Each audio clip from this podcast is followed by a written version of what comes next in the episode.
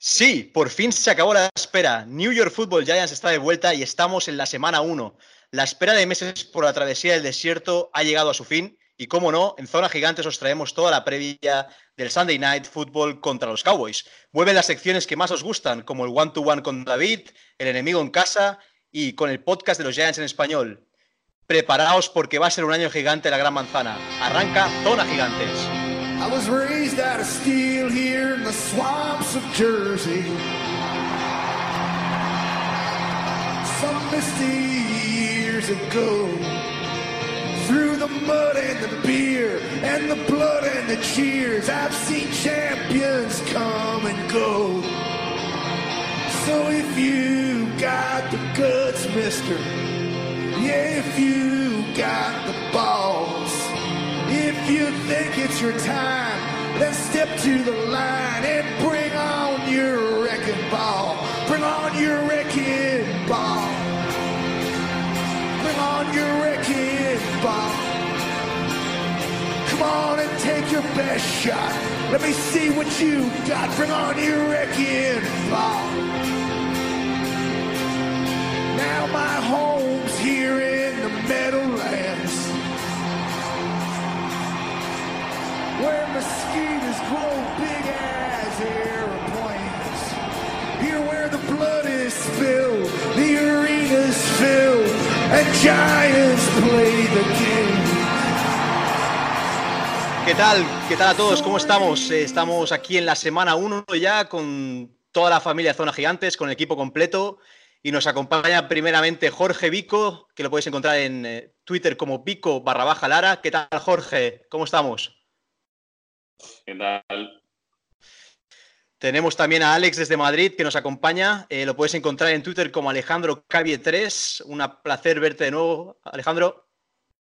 Hola chicos, con muchas ganas de que venga el domingo ya de una vez por todas. Y tenemos también a David que ha vuelto de sus vacaciones con más ganas que nunca para poder narrarnos el one-to-one más tarde y poder darnos su punto de vista. ¿Qué tal David? ¿Cómo estamos? Muy buenas, pues aquí de vuelta, que ya hay ganas. A David lo podéis seguir en Twitter por David barra baja 1899. Y como no, no podía faltar en la semana 1 nuestro coach Teo Polanco, que lo podéis seguir en Twitter como coach Teo BCN New York City. ¿Qué tal, Teo? Buenas tardes. Saludos, Rubén, chicos. He's making a pretty strong play. He'll be the same spot next year. Give it to Saquon Barkley,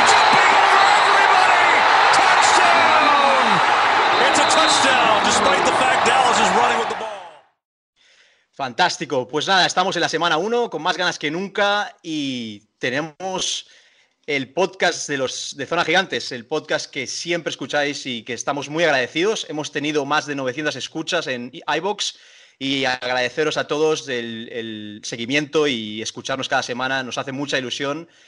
Y nada, empezamos eh, con la semana 1 contra los Cowboys. Pero antes tenemos que hacer un repaso al último partido de Precision. Eh, los Patriots eh, vencimos en Foxboro, que siempre es un lujo. Y para ello eh, vamos a ver cómo vimos al equipo. También vamos a repasar el roster de jugadores de 53 que nos ha quedado y también todos los cortes que ha habido. Jorge, ¿cómo viste a nuestros Giants en, en Foxboro? ¿Cómo viste el partido contra Patriots, el último? ¿Crees que se hizo un buen partido? Creo que se empezó bien con Daniel Jones, empezó bastante bien. Lo que pasa es que, bueno, pues como querían eh, pues cuidar al chico, pues lo, retiraron pronto. Pero vamos, los primeros compases del partido estuvo bien. Luego con Tani eh, la, la lió parda, creo yo, la lió bastante parda. Y luego con la uleta, aunque lo hemos cortado, pero no estuvo mal, sobre todo el ataque. Y la defensa también, porque en los dos últimos cuartos creo recordar que no nos anotaron ningún. No, no nos anotaron nada. Entonces, bueno, la defensa estuvo bien, aunque fue, fueran suplentes y muchos han, vamos, se, ha- se han cortado. Creo que estuvo, que estuvo bien. Y aunque sea un, el cuarto partido, que siempre es verdad que hay muy pocos titulares, eh, la- todos se reservan más, pero ganar es ganar. Y si vas a la primera jornada habiendo ganado el último partido de, pretemporada, pues vas con otros ánimos. Sin duda, también ganar el campo de Patriots siempre nos orgullece a todos. Y decirte, Alex, ¿cómo viste el corte de la Uleta? Creemos que hizo un buen partido también con, con Russell. ¿Te sorprendió el corte de 53 que no hiciera el roster? ¿Crees que Taney nos puede dar algo más que él? Totalmente, me sorprendió para mal, porque creo que sobre todo de cara al futuro, ¿vale? Hablando no de esta temporada, sino de las que vienen, creo que eran un buen quarterback 2. Creo que el backup de, de Jones era la uleta, para mí al menos. Y visto lo visto, lo único que podríamos decir malo de la uleta es su cabeza y fue sobre todo al principio, sus primeros pasos en, como profesional visto en el terreno de juego, para mí tiene nivel. Es más, mira lo que ha tardado en conseguir un nuevo trabajo, por desgracia, Eagles. Pero creo que era una pieza a contar de cara al futuro. Está claro que no era nuestro quarterback titular, pero su pretemporada ha sido muy sólida, con destellos de calidad en algunas ocasiones, y creo que era un buen backup para, para años venideros. Pero bueno, entiendo que yo soy solo un fan y ellos saben un poco más, pero sinceramente me sorprendió para mal en cuanto al rendimiento del equipo en la pretemporada en general, sólido, en algunos tramos brillante, en otros casos es verdad que tenemos lagunas, pero creo que las iremos solventando. Y bueno, el último partido en fósforo, como dice Jorge, tampoco se puede, no me puedo explayar o ninguno de nosotros nos podemos explayar en, en él porque había muchos suplentes. El verdadero nivel no se puede analizar. Pero en líneas generales, muy hypeado con Jones y muy contento con el equipo. Bueno, hay que decir que de momento son los jugadores que forman parte del Practice Squad. Quedan a un par de plazas por determinar, pero son el running back John Hilliman, el wide receiver Raji White Jr., el offensive line Evan Brown, el defensive line Freedom Aquino Maladun, el linebacker Joshua Tauefa, eh, también Jack Carlock, que Jake Carlock, que queríamos que hiciera el roster sin duda, el cornerback Core Elder y el tight end CJ Conrad. Estos formarán parte de, del Practice Squad. Y cortes importantes también ha sido el de, el de Goodson. También sorprendió a todos, un corte importante. Eh, David, ¿qué puedes decir del corte de Goodson? También el de nuestro querido eh, Chad Wheeler. ¿Te han sorprendido estos cortes? Pues sí, me han sorprendido mucho, sobre todo el de Goodson, porque era un jugador que, que ya el año pasado lo hizo muy bien y, no sé, muy sorprendido por el corte. No sé si, a ver, al fin y al cabo con, con, una cuarta ronda está bien. Tampoco está mal. Y el de Chad Wheeler, pues también. Es un, es un corte que me ha sorprendido. No. Bueno, yo, yo creo que en lo que es la línea este año, supongo que con, con, con la mejora que se ha hecho, igual los, los coaches han visto que Wheeler, pues no no encajaba mucho. El año pasado lo hizo muy bien y dio, la cara por, el equipo, pero igual para esta temporada los, los entrenadores tienen pensados otra cosa. Sin duda, la verdad es que es una, es una, pena, era un jugador que teníamos mucho cariño, pero desde aquí ya le hemos deseado suerte y seguro que con trabajo encuentra un equipo de la NFL. Eh, coach, ¿qué, ¿Qué sorpresas has tenido más en, en, el corte de 53? ¿Qué jugador estás sorprendido que no hicieran el roster después del partido de Patriots? Um, bueno, yo creo que al final eso ya se estaba viendo, you know, el, el panorama de que quien quizás simplemente por los números y, y pensándolo a lo más frío, a, como, como un coach o como seguramente Gettleman lo tiene que hacer, de, de quién iba a ser los 53. La putada es, es que es un poco ya, yo veo un poco arcaico esto, lo de tener solo un, un roster de 53, con el hecho que la NFL, con todo el dinero que gana, con que hicieran un, un roster mínimo de 60, vamos a ver, porque estamos hablando de, eh, por dinero no lo es, ¿tú entiendes? Eso no, no, no sé, con 60 estas cosas no, no suceden, añade, se añaden 7 impuestos por 32 equipos, miren cuántas más oportunidades se le pusieran presentar a, los, a estos relatos humanos a los Hillimans, a los Alonso Russell, esos jugadores que yo creo que sí aportan algo al equipo, eh, más una temporada que, que, veo que yo, como todos hemos visto en una pretemporada, son parte de un vestuario, son parte de la cultura del equipo, se esfuerzan tanto y, y después luego que tengan que estar un poco fuera de, de, de, de y se le quita esa, esa oportunidad, ese, ese sueño que tenemos todo como atleta es, es no, no lo veo bien. So para mí todos um, lo he visto más. De que algunos tengan la, la practice como me alegra, porque yo creo que um, Shermer lo hace muy bien en, ese- en- en comparación como él integra a los jugadores de la, de la practice squad, lo tienen el vestuario mezclado con los otros jugadores, no es como que lo tienen como un equipo separado, como un equipo que, que son ahí lo, de, lo del entreno, como el nombre lo dice, de, de practice squad, y eso yo lo veo justamente. Um, y lo de la oleta, de la oleta, aunque si, cuando uno empieza a pensar, eh, eh, yo estaba pensando, es que al fin, yo, yo lo que veo, por a mí, viendo la posición que está de Shermer, que ya lo hemos discutido, que es un head coach que también tiene que hacer todo el oficio de ser un coordinator ofensivo y que le, le delega a Shula.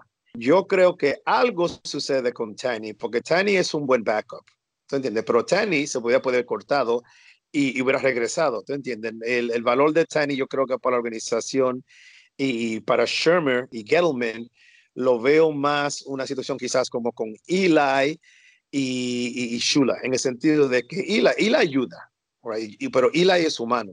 Eli es un- una, una situación que se está viendo, que ha sido el quarterback titular de los New York Giants por todo este tiempo, y ya se le está acabando su, su, carrera, su mecha, you know, en el sentido, y más por un chico que es así como es eh, Danny, Daniel Jones, que, que, vale, que está enseñando que tiene la habilidad y que no, no se le puede no apreciar. No es un chico que puede decir, mira, oh, es que nadie no, no nos gusta. Soy yo la posición que veo de Tanny y que mucha gente critica, aunque si lo quieren a, Tan- a Tanny como un quarterback coach, ¿por qué gas- malgastar?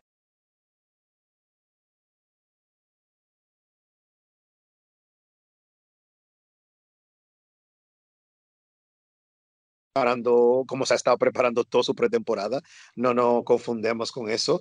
Ah, y ayudando, entre comillas, a Jones, pero también es que él mismo lo dijo al comienzo de la temporada, no es mi, no es mi trabajo de yo preparar al, al que me va a mi sucesor, al que me va a venir. Y claro, ya es donde viene el rol de Tani. De Tani esa temporada va a donde que más va a estar en el oído de Daniel Jones, ayudándolo y que aprenda, porque y por ser una persona humana, me imagino que está por lo suyo, que está por la temporada. Y creo que lo veo bien también. ¿Tú entiendes? Porque él también, si se le ha dado la oportunidad de ser el titular de esa temporada, tiene que preocuparse por hacer ese, esa labor a lo mejor que él, um, que él pueda. Um, y por los otros cortes, chicos, es esto, es eso que ahora duele un poco y, y quizás algunas veces um, uno lo ve regresar, o lo ve regresar en, este mismo año al roster, o desafortun- desafortunadamente en otros rosters, como la Lota, mira que se nos fue a los Eagles.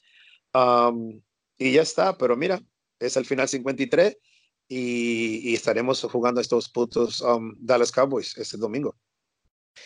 Muy bien, Teo. La verdad es que es un buen repaso. Eh, yo estoy muy contento personalmente de que toda la gente del Practice Squad son gente de calidad, como Gilliman, Conrad, Tuahuefa, son jugadores que si los vas formando pueden llegar a un buen nivel. Y si os parece, vamos a ir al one-to-one, lo recuperamos, vuel- vuelve David con el one-to-one y así podemos ver por qué fueron los cortes, cómo jugaron los jugadores en el último partido. Y nada, os dejamos con el one-to-one. Bueno, pues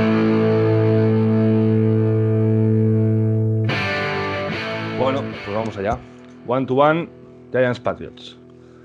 Cubis, Daniel Jones, Alex Taney y Kyle Lauleta. Eficaces. Empezó el partido de titular por primera vez Daniel Jones y se marcó un drive muy muy bueno. Cuatro pases completos para 47 yardas fueron sus, fueron sus números. Una lástima no verle más en todo el partido. Se le ve muy seguro en el pocket y lanza el balón rápidamente, así que en definitiva, en estos cuatro partidos de preseason ha callado muchísimas bocas. Siguió después Alex Taney.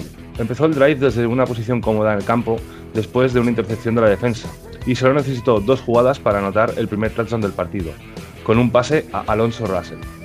Después de esto, volvió la defensa a dejar el balón cerca de la endzone, pero esta vez no fue preciso en los pases y no aprovechó la oportunidad. El resto de drives se le vio algo dubitativo, drops de los receptores y alguna mala protección de la línea que le llevó a recibir algún sack y hizo que acabara con más pena que gloria. 12 pases para 4 completos, 53 yardas y un touchdown fueron sus números. Y la segunda parte del partido fue entera para Kyle Lauleta. Eh, 10 a 29 era el resultado cuando tomó las riendas y la verdad es que no lo hizo nada mal el chico. Se le ve muy seguro en el pocket, tiene buena movilidad y buena precisión con los pases. Conectó muy bien con los Titans, de ahí al primer touchdown del partido. También conectó genial con Alonso Russell, sobre todo el último drive del partido. Ahí sacó toda su calidad y demostró que pese a ser un partido de pretemporada, tenía muchas ganas de darle la vuelta al marcador y a falta de 4 segundos conectó un magnífico pase Alonso Russell para llevarnos la victoria de Foxborough. Sus números fueron 40 pases, 22 completos, 248 yardas y 2 touchdowns. Running backs, luchadores. Sin Barclay en el campo, eso es lo que hicieron los running backs suplentes. Luchar para ver quién merece ser el relevo de- del, mismo, del Barclay. Y la lucha estuvo entre Perkins y Galman, respectivamente. Comenzó Perkins y se le vieron muy buenas carreras, pero el primer drive no consiguió un primer down a falta de pocas yardas para el, para el mismo. 11 carreras para 54 yardas fueron sus números. Luego vimos a Galman, y bajo mi opinión creo que es el adecuado para ser el suplente de Saquon, pues le vimos correr de maravilla, aprovechando bien los espacios y puertas que la, la línea le abría, y anotar un touchdown importantísimo a poco del final del encuentro. 7 carreras, 29 yardas y un touchdown, y 3 recepciones para 24 yardas fueron sus números. También aportaron su granito de arena Hilliman con 3 carreras para 10 yardas y 3 recepciones para 17 yardas, y Rod Smith con una recepción para 19 yardas. Receptores, inestables. Y digo inestables porque tras la marcha de OBJ necesitamos ver algo que nos haga estar tranquilos en lo que a receptores se refiere. No digo ni mucho menos que lo estén haciendo rematadamente mal, pero en este partido hemos visto muchos drops que se podían agarrar bien, y sobre todo un par de balones que después de salir rebotados han sido interceptados por el rival. Hay que trabajar en ello. Un nombre para destacar en el partido es Alonso Russell. Se marcó un partido muy muy bueno. Muchos balones fueron a él y aprovechó bien las oportunidades. 5 recepciones para 92 yardas y 2 touchdowns fueron sus números. El último a falta de 4 segundos para el final. Luego vimos a Golden Tate con 2 recepciones para 37 yardas y Jones con 3 recepciones para 42 yardas, White con 2 para 15 yardas y Golden con una recepción para 3 yardas. Titans. Seguros. Con Engram y Ellison descansando, era el turno para ver a Simonson, y la verdad que el chico jugó muy bien. Se le vio muy seguro, lástima que en la jugada del touchdown acabó lesionado. Dos recepciones para 30 yardas y un touchdown fueron sus números. Y con Simonson fuera, pudimos ver a Conrad y Powell, y bajo mi punto de vista estuvieron a la altura de las expectativas, pues en el tramo final de partido muchos balones fueron a ellos, convirtiendo algún primer down importante para al final conseguir remontar. También se les dio buenos bloqueos con la línea ofensiva. Conrad con 4 recepciones para 37 yardas y Powell con 3 recepciones para 52 yardas fueron sus números. O-line, poderosos. Con la línea titular sentada, es decir, Solder, Hernández, Alapio, Seidler y Remers, pudimos ver en este partido a todos los suplentes. Pudimos ver, por ejemplo, a Evan Brown, center natural, probando de guard, Brian Mihalik, Nick Gates, James O'Hagan de center en la parte final del partido. En, en definitiva, muchos movimientos y muchos cambios. Para eso eh, son estos partidos de pretemporada. La verdad es que no lo hicieron mal. Eh, dos holdings y un false start fueron las únicas eh, penalizaciones de la O-line. Aparte, solo permitieron cuatro sacks, dos a Taney y dos a Lauleta. Uno de ellos no contó al haber otra penalización de Patriots en la misma jugada. En definitiva, vimos una gran línea de suplentes, le dieron buen tiempo a los cubis y se pudo correr mínimamente bien. Como siempre digo, una línea no puede ganar todos los snaps a los defensivos, pero en general hay un buen backup de, de linieros. D-line, fuertes. Buen partido para la línea defensiva. Empezaron metiendo mucha presión al cubi y obligándolo a moverse mucho. La parte mala es que pasan demasiado tiempo luchando con las líneas. Deben quitarse los bloqueos más rápidamente. Mención especial sobre todo en la última parte del partido, parando los ataques de Patriots para poder remontar el marcador. John Jenkins con dos placajes y un sack, Aki Moladun con dos placajes, Chris Slayton con un placaje y Jake Ceresna con dos placajes y un sack fueron sus números. Linebackers, regulares. Buen partido de los linebackers en general. Buena presión y reacción a las carreras. Cubriendo pase tenemos aún mucho que mejorar. Y en el segundo cuarto del partido, empanada general de toda la defensa, con la que Patriots aprovechó para meter muchos puntos y coger distancia en el marcador. La recta final del partido hicieron un buen trabajo. Destacar sobre todo a Goodson con seis placajes y un sack, Connelly, Terrance y Fede, Fede y Carlo con un placaje cada uno, Moss y Anderson con tres placajes cada uno, Alfieri con dos placajes y Stupak y Tawaefa con cuatro placajes cada uno fueron sus números. Secundaria, dormidos. 225 yardas, nos completaron a pase, eso dice mucho. Malas coberturas y Thomas, que fue un quebrador de cabeza para nuestra secundaria. Para mí el mejor fue Chandler, con cuatro placajes y una intercepción. Zamor, dos placajes, Tolliver con cinco placajes, Love con tres placajes y Adebusi con un placaje fueron sus números.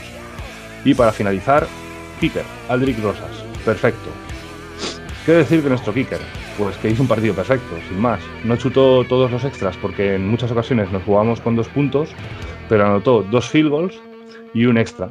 Y eso significa que nos dio un total de 7 puntos de los 31 totales. Eh, tenemos un gran kicker este año. Y eso es todo, Rubén. Fantástico, David. La verdad es que siempre acabamos con un Aldrich Rosas pletórico y decir que con los cortes que ha habido, que hemos sabido hace poco, hace pocas horas, podemos decir que hay un ganador y un perdedor de todos los cortes. El ganador sería sin duda Alonso Russell, el wide receiver, que hizo dos touchdowns contra, contra los eh, Patriots. Y luego también el perdedor, el gran perdedor sería la Uleta, que eh, perdió la posición de backup 3 y lo hemos cortado. No sé qué opinión tienes sobre ello, David. Pues la verdad es que me sorprendió mucho, sobre todo lo de la Oleta, porque fue eh, un, un, pick que cogimos el año pasado con, con, junto con Saquon y la verdad es que el chico no, no, no, no lo hace mal.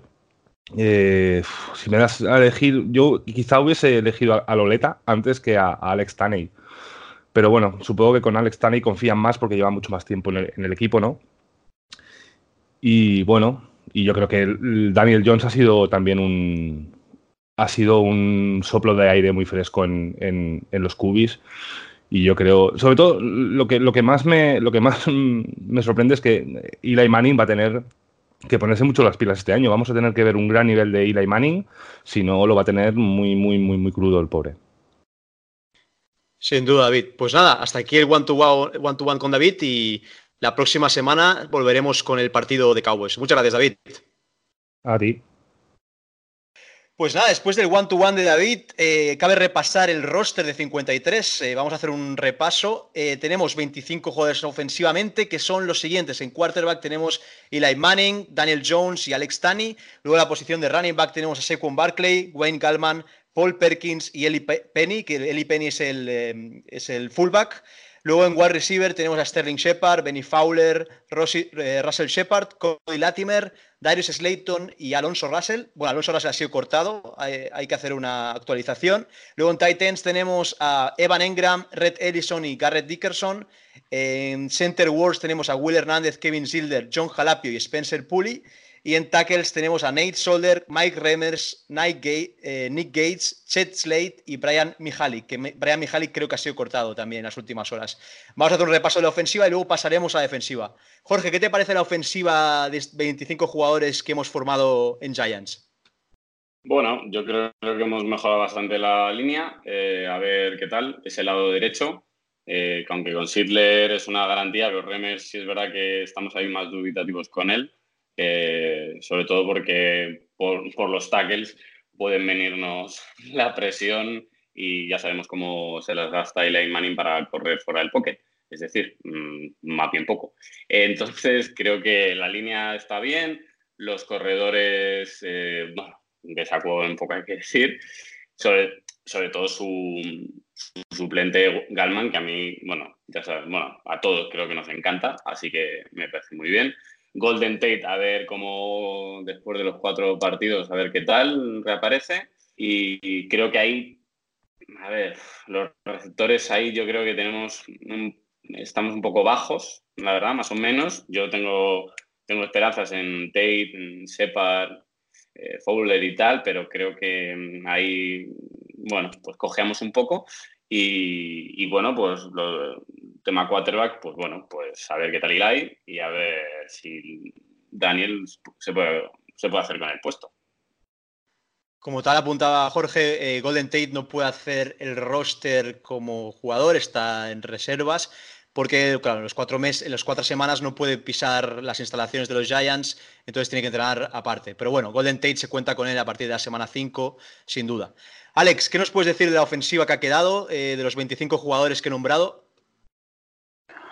Pues básicamente opino como, como, Jorge en líneas generales. Creo que como fan, eh, creo que el cuerpo de receptores no es malo, pero creo que no está pensado, está pensado como un parche, ¿vale? Y no me entendáis mal. Creo que Shepard se la, se la da un buen dinero, creo que es un buen receptor de cara al futuro y presente, pero Tate creo que es un buen receptor, pero creo que es un parche de cara al año que viene, ya sea bien vía dinero a los agentes libres o yo creo que es más al draft y sobre todo de cara a Jones al año que viene. Creo que es nuestro punto más débil, entre comillas, no me entendáis mal, o sea, no estoy en desagrado con, con lo que tenemos. Creo, como he, como he dicho en otros podcasts, creo que tenemos una plantilla bastante compensada que lo puedo decir bastante, bastante orgulloso porque creo que los últimos años no era así. Creo que a lo mejor teníamos muy buen ataque o muy mala defensa, sobre todo mala defensa. Y en este año creo que es, está compensado por todas las partes está claro que si te pones a decir nombres, pues a lo mejor no tenemos los nombres que otros equipos, pero mm, la clave es esa, compensado tanto en ataque como en defensa. Cuerpo de corredores, por supuesto, eh, me encanta. Sequan es Sequan y Galman, como dice Jorge, a mí me flipa. Es un jugador que podría ser titular en muchos equipos, sin duda. La línea, no me voy a repetir, creo que lo hemos dicho todos y, se ve claramente la pretemporada y en líneas generales, si te ven los entrenamientos tres cuartas de lo mismo, es el punto totalmente a, mejorar y creo que lo hemos hecho. Y como digo, los receptores no es malo, pero sí es verdad que yo creo que es más un parche de cara a la siguiente temporada, que es cuando realmente sin tirar esta, por supuesto, y que quede claro, creo que realmente la carne en el asador se va a poner la, la temporada que viene, pero está claro que esta vamos a competir y si damos la sorpresa la damos. Somos los Giants y somos una franquicia ganadora. Bueno, Alex repasaba la defensa, que ha sido la que ha sufrido más cambios con el draft y con la agencia libre. Y cómo no vamos a repasar los 25 jugadores en defensa, que son Delvin Tomlinson, BJ Hill, eh, Dexter Lawrence, Olsen, Pierre, eh, RJ McIntosh. Eh, luego en el cuerpo de linebackers tenemos a Karim Martin, Lorenzo Carter, Marcus Golden o Sean Jiménez. En middle linebackers tenemos Alec Ogletree, Ty Davis, Ryan Connelly.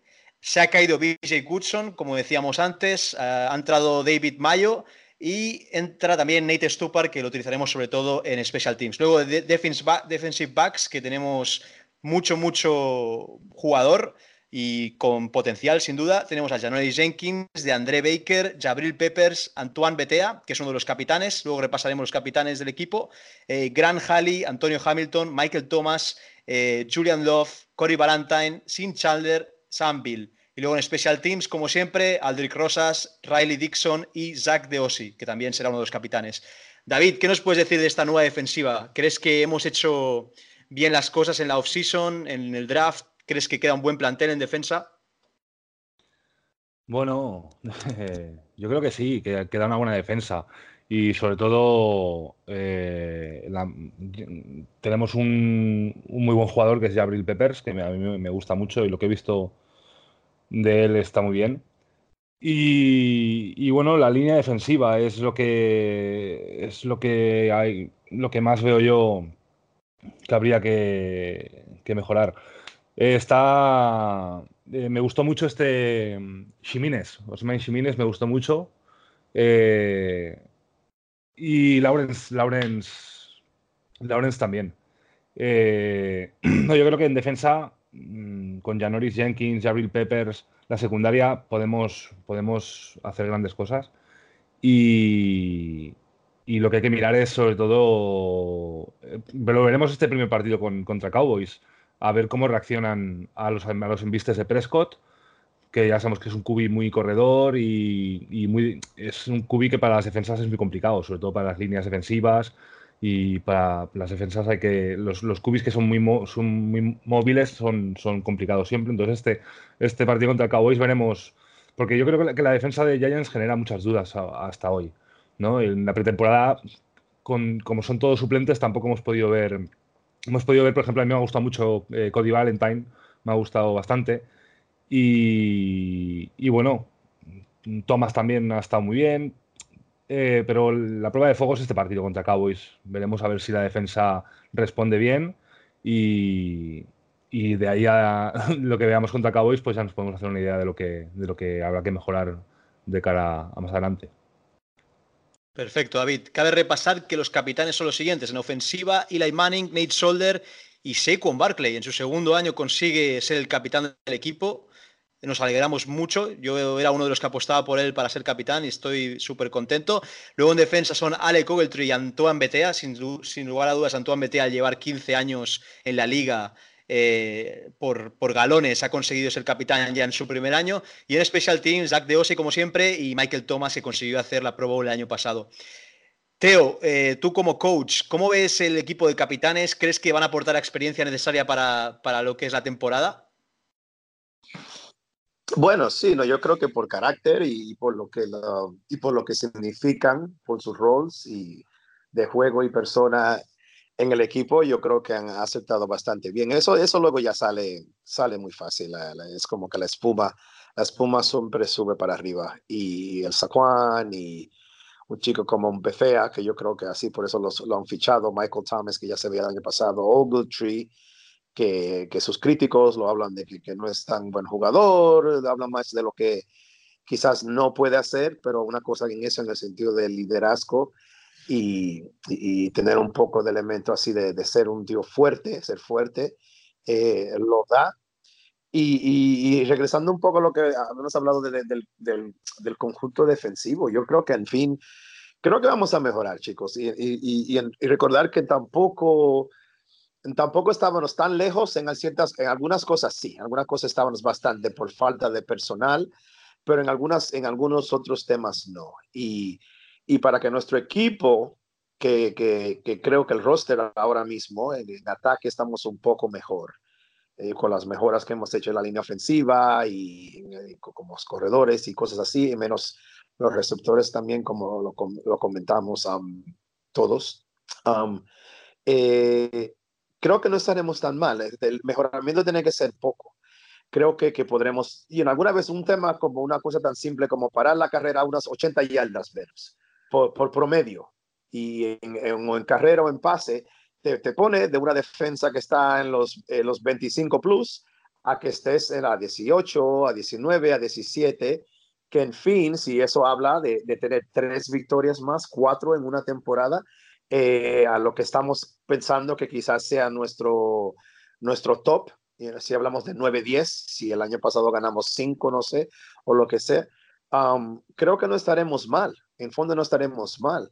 Um, creo que los linebackers estamos jugando con unos chicos jóvenes, la secundaria obviamente, um, pero la NFL es eso, la NFL es, es, es, poner en el campo jugadores que quizás tienen más talento o, o, que, o que te pueden servir la temporada entera, te jueguen más juegos que, que, es lo que le fue lo que sufrió más un BJ Goodson, no que no es un mal jugador, pero era el, el BJ Goodson te comenzaba la temporada y te sacaba 20 placajes en el partido y era, oh, es un crack, vamos a estar bien, y después en el segundo partido ya estaba lesionado y no regresaba hasta la semana 10.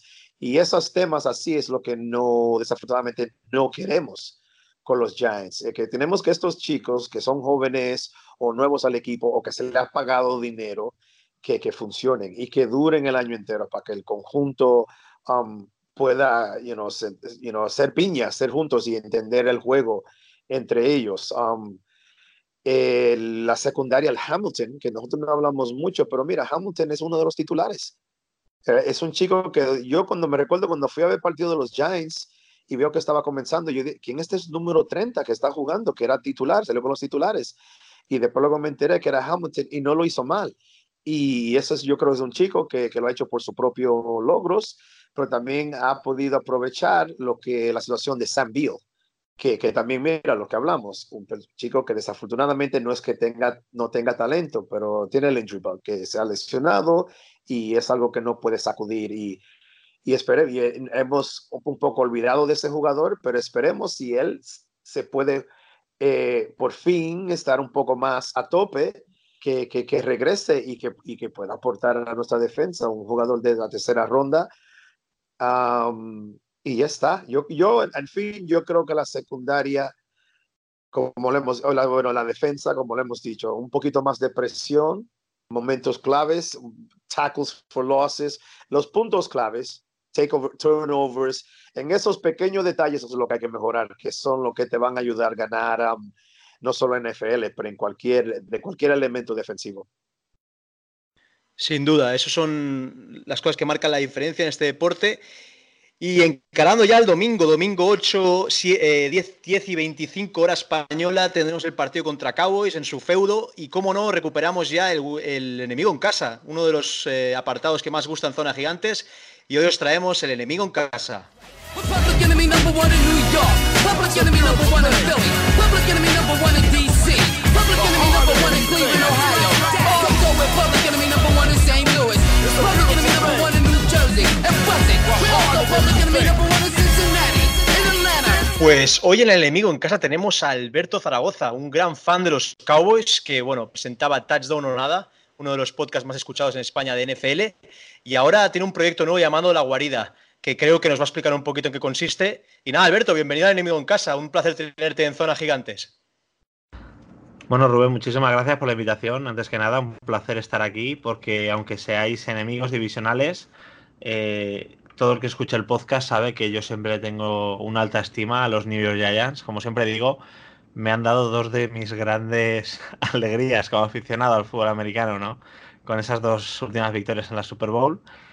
Y, nada, la verdad que, agradecido y un equipo que ojalá remonte el vuelo más pronto que tarde, porque yo al menos son los duelos divisionales que más disfruto por encima de, de los Eagles o, o, de los Redskins. Me parece que son los duelos con más sabor de la división. Y sí, eh, eh, Touchdown o Nada pasa a ser La Guarida, un podcast de fútbol americano, fútbol americano universitario, polideportivo, etc., que de forma semanal y con varios programas que se irán, que irán saliendo a lo largo de la semana, pues se ofrece todo lo que se ofreció durante los últimos cuatro años, solo que ahora, a partir de este mes ya de septiembre, durante agosto fue abierto, pues para acceder a ello desde iVoox, por a partir de un euro y 49 céntimos al mes, pues tenéis eh, completo acceso a, todo lo que se vaya a hacer y, y, bueno, concursos y otro tipo de cosas que se irán haciendo eventualmente. Así que sin más dilación te dejo, te dejo empezar, Rubén, gracias. Pues ya sabéis, si queréis suscribiros a La Guarida, al nuevo podcast de Alberto Zaragoza, lo podéis encontrar en Twitter como Albert Tigues, pues ya sabéis, os podéis suscribir. Nada, Alberto, entrando un poco para que te conozca un poco más el público de Zona Gigantes, cuéntanos, ¿cómo te hiciste de los Cowboys? ¿De dónde viene la afición por el, el equipo de, de, Dallas? Pues mira, yo en esto de la NFL, los primeros equipos que me llamaron la atención fueron los Denver Broncos y los Chicago Bears. Los Denver Broncos, la gente la vaya chorrada, pero por la serie South Park, que a mí me gustaba mucho, de chavalín, y bueno, es una, una, serie de animación bastante incorrecta que se desarrolla en Colorado. Y si habéis visto la película, pues en la película sale John Elway y el equipo de los Denver Broncos al completo, ¿no? Que en esa época era la mejor escuadra de la NFL, además de, de los logos. Le cogí mucho cariño, que le sigo teniendo. Y después Chicago, eh, porque es una ciudad que deportivamente me encanta, ¿no? Todo el misticismo de la franquicia, los Chicago Bulls, los Cavs, pero eh, acabé tirando a Dallas porque me gustó su grandeza, me gustó todo lo que era la franquicia, el tiempo que llevaba sin ganar absolutamente nada y no sé explicarlo, yo creo que a veces es difícil, ¿no? Simplemente empiezas a verlo, te empiezan a gustar y no se sabe muy bien cómo, creo que desde que los llevo siguiendo, que son más de 10 años, les he visto ganar dos o tres partidos de playoff, eh, muchísimas temporadas desastrosas pero lo bueno es que nunca te aburres con ellos, ¿no? Te, yo creo que, pocos años, si no ninguno, Rubén, y, quizá la gente dice, pues mira, pero yo creo que todos los años, desgraciadamente desde que llevo siguiendo esto, eh, creo que, que, siempre podemos ser ganadores. Siempre lo he pensado, luego al final nunca lo hemos sido, pero bueno, también ayudó a hacerse fan de este equipo de Marcus Ware, Jason Witten, Marion Barber, por ejemplo, fue otro jugador, el corredor, que me impactó muchísimo en su día. Y, y, Tony Romo no, fíjate. Yo nunca he sido muy de Tony Romo, pese a ser de los Cowboys, pero, pero nada, de ellos a, a, muerte desde entonces. Bueno, hay que decir que Alberto tiene mejor gusto en el béisbol, es de nuestros estimados Yankees. Sí, y, sí. y por alguna parte tiene que amar Nueva York, Alberto, o sea que desde aquí Aquí también hablamos bastante de los Yankees cuando hay que decir que este año van muy bien, estamos muy contentos todos. A ver, a ver cómo va en octubre, que es, la, es cuando hace falta estar bien, ¿no? Mira, tengo tres camisas de los Giants. Creo que tengo las mismas o más que de los Cowboys. No camisas de juego. Tengo una chaqueta que me regaló un amigo. Hace ya muchos años nos suscribimos a. Él vivía allí en, en Brooklyn y nos suscribimos a Sport Illustrated. Él podía que vivía desde allí y nos regalaban unas sudaderas. Y, y, bueno, él la cogió de los Giants y dice, pues te la regalo. Y la verdad que es preciosa. Y luego dos camisas, una que me compré allí en el estadio que vendía un chico fuera en los túneles del parking. Si habéis ido y habéis aparcado en el parking, sabéis que hay una especie de túnel, ¿no? Antes de llegar al estadio, una especie de puente así eh, interiorizado. Pues siempre hay chicos así jóvenes, ¿no? Era, era negro en este caso y vendía camisetas tiradas de precio, ¿no? Me acuerdo que se la compré. Y luego otra que ya no me acuerdo ni dónde la adquirí, pero también es una camiseta de estas de juego. Así que yo llevo, debe ser el equipo después de Dallas del que más merchan llevo en el día a día. Tus Giants, Rubén. Y, y sí, los Yankees, a ver qué tal. Primer equipo en llegar a las 90 victorias esta temporada. Tiene buena pinta el año para los bombarderos del Bronx. Sin duda, Alberto. La verdad es que, bueno, como dices tú, hay una tienda ahí en Meadowlands, en, en los túneles, que siempre encuentras joyitas que te puedes llevar como souvenir. Luego, Alberto, eh, una pregunta que siempre hacemos a nuestro enemigo en casa, que en, esta ocasión eres tú. Eh, dinos, ¿qué es lo que más eh, te, da miedo para el domingo? ¿Qué, tienes más miedo respecto a Giants? ¿Qué jugadores te respetan más el, ver qué van a hacer en el ATT Center? Yo el que más miedo me da para este fin de semana es Eli Manning. Y te voy a decir por qué porque creo que Eli Manning está herido de orgullo. O sea, lleva varias temporadas que no está a buen nivel, creo que eso es de recibo decirlo, pero con todo lo que se está diciendo, eh, viendo que peligra su trabajo, yo creo que, que, hay pocas cosas más peligrosas que alguien que veo que sabe que le pueden quitar el plato de comer, ¿no? Y es Eli Manning, que ahora sí de verdad sabe que su, titularidad está en peligro, ¿no? Más aún después de la gloriosa pretemporada que ha hecho Daniel Jones. Yo soy de los primeros que no creen en la pretemporada, pero a niveles individuales lo que ha hecho Daniel Jones me recordó a la pretemporada de Dak Prescott y ese nivel de pretemporada es un rebufo que debes aprovechar en temporada regular. Los Giants no lo han hecho, confían en Eli y creo que Eli va, va a jugar con una rabia, con unas ganas, con, con un arrebato que me parece que puede ser el, el jugador más determinante, porque está Saquon y, muchísimos otros jugadores de, de, enorme proyección y talento. Pero yo creo que Eli tiene que ser el hombre clave si, si se quiere ganar el Cowboys Stadium. Que bueno, eh, eso es algo que vais a tener siempre en la historia. Fuisteis el primer equipo que ganó en ese estadio justo el día de su inauguración oficial. Correcto. Veo que Alberto tiene muy, muy clara la, la, historia de Giants y hay que decir que en Touchdown o nada, la, la foto de, de, cover de Twitter que tenéis es cuando Eli se escapa del sack contra Patriots y consigue el helmet catch. De ahí viene el nombre del programa, es Touchdown or Nothing, decía, ¿no? Eli Manning cuando, cuando rememora en America's Game el documental de aquella Super Bowl, que es la Super Bowl eh, 42, ¿puede ser? Creo que sí, la Super Bowl 42. Correcto, sí.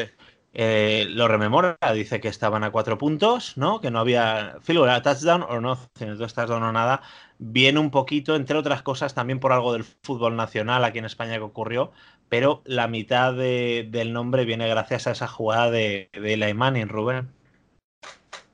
Fantástico, ahí siempre teniendo un huequito para los Giants en el podcast, claro que sí. Luego, eh, la pregunta es la siguiente, Alberto. ¿Qué debemos de tener más miedo de los Cowboys en casa? ¿Qué es lo que tenemos que tener más cuidado de los Dallas Cowboys en su feudo? Yo creo que, que la clave de Dallas, no solo esta temporada, sino de cara al futuro, va a ser el cuerpo de linebackers.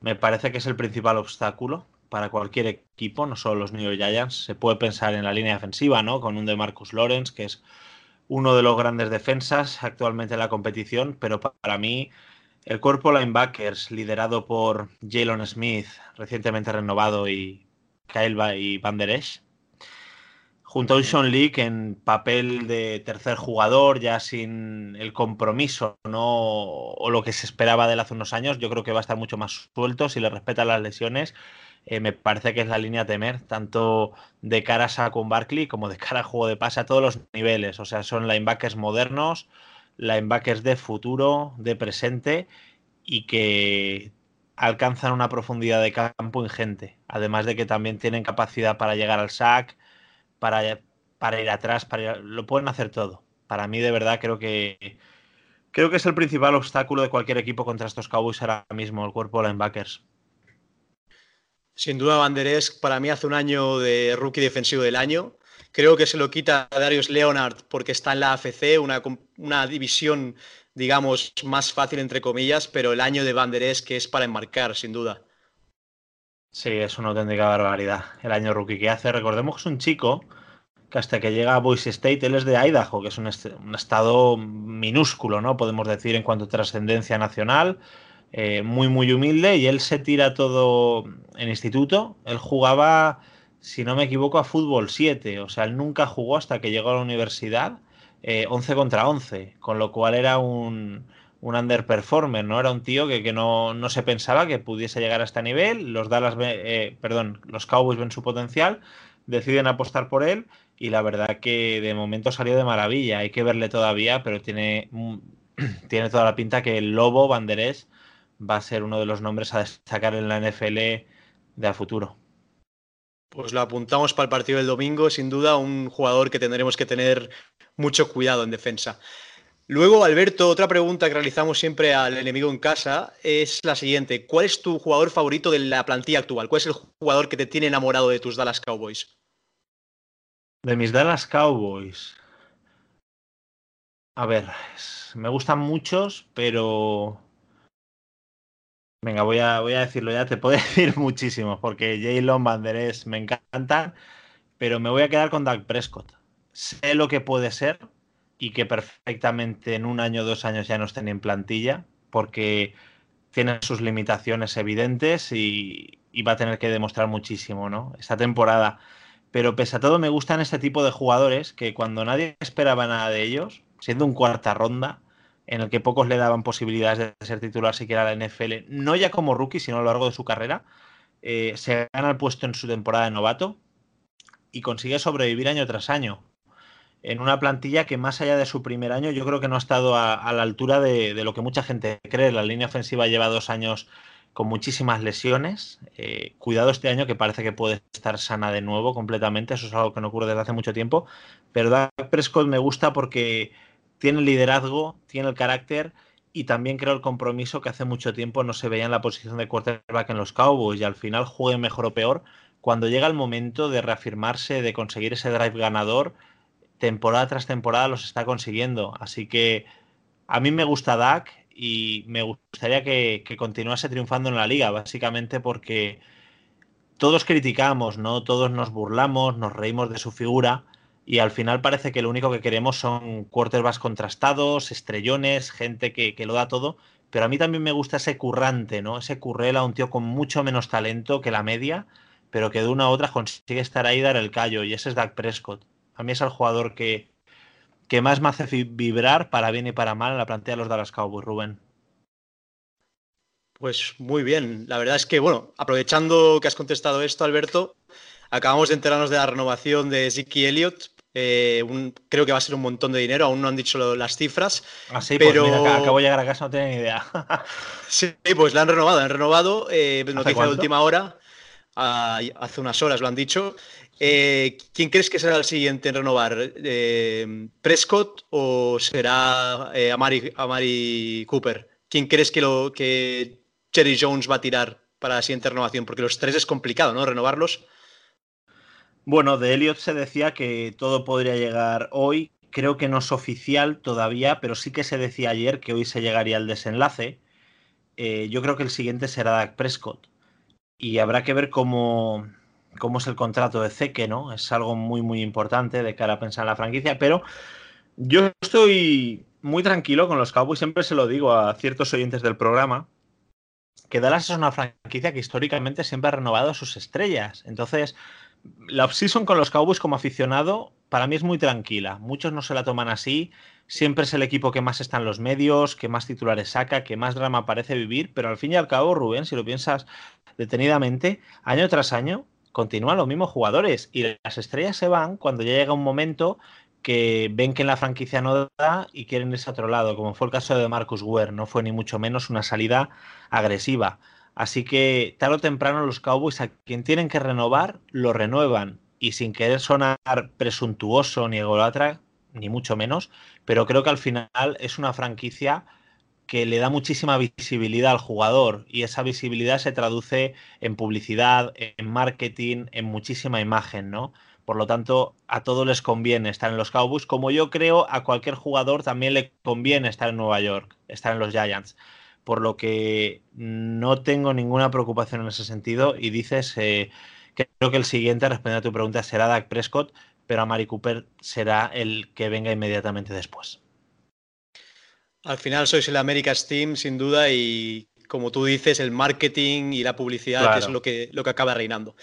Luego, la última pregunta que hacemos siempre al, enemigo, en- en el- al invitado del enemigo en casa, en este caso eres tú, Alberto. ¿Cuál es tu jugador favorito de la franquicia, histórico de la, franquicia de los Dallas Cowboys? Mi jugador favorito histórico, no tengo ninguna duda, Jason Witten. Es el jugador que más me gusta a nivel histórico de la franquicia.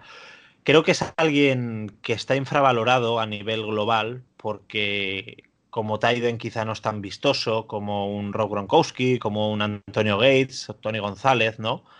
Pero me parece que es la definición de jugador de fútbol americano por excelencia. Jason Witten es un tío con muchísima durabilidad, duro, duro como las rocas que es súper inteligente, sabe leer las defensas a la perfección, es la válvula de escape ideal para su quarterback, tiene la garra y el coraje ¿no? para las jugadas más complicadas de destacar, incluso sin casco, como una mítica, ¿no? una, una de sus jugadas más míticas en los Dallas Cowboys.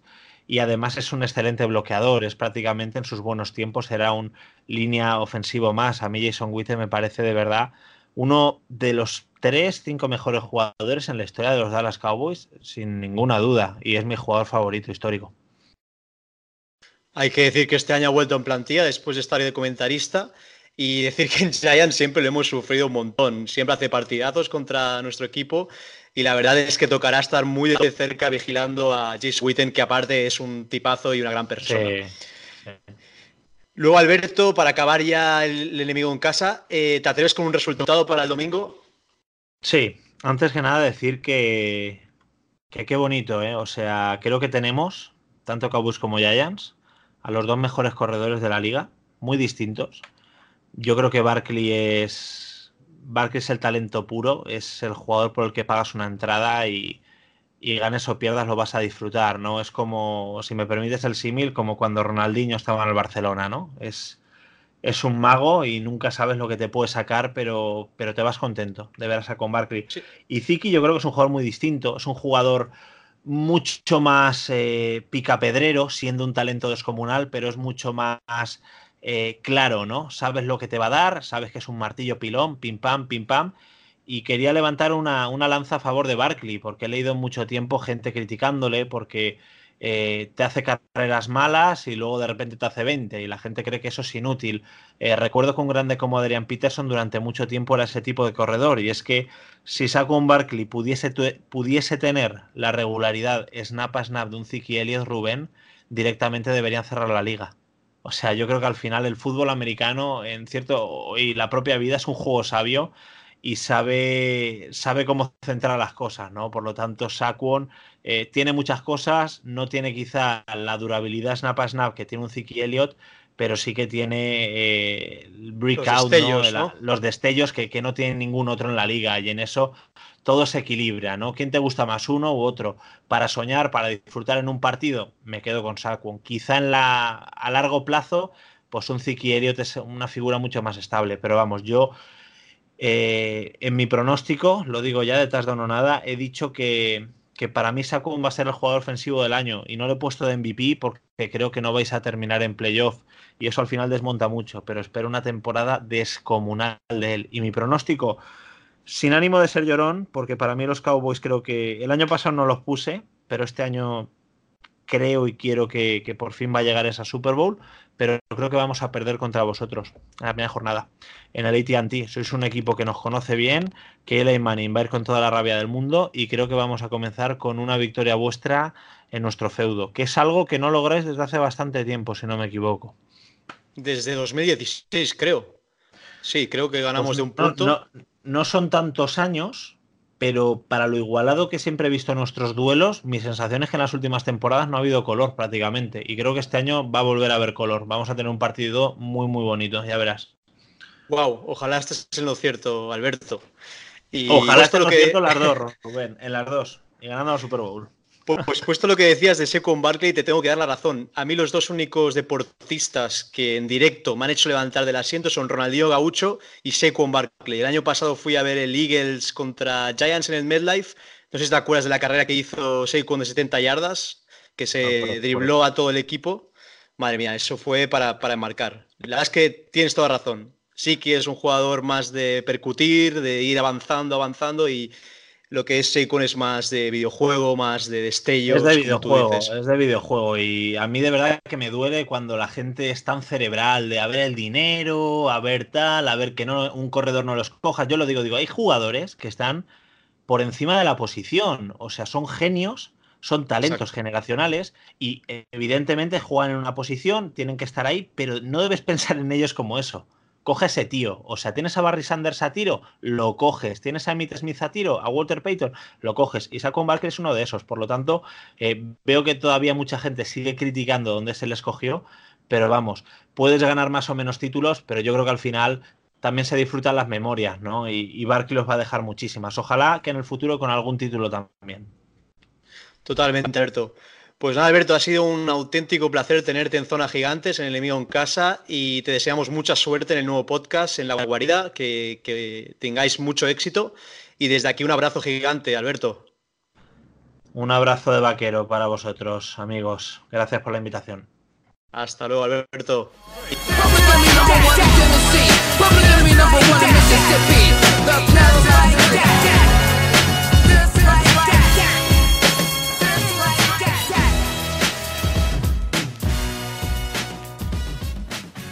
Pues estas son sin duda las informaciones sobre nuestro enemigo en casa, los Cowboys, y vamos a volver con el equipo de Zona Gigantes a que nos digan un poquito cómo ven el partido el domingo, el super partido, máxima rivalidad contra los Cowboys.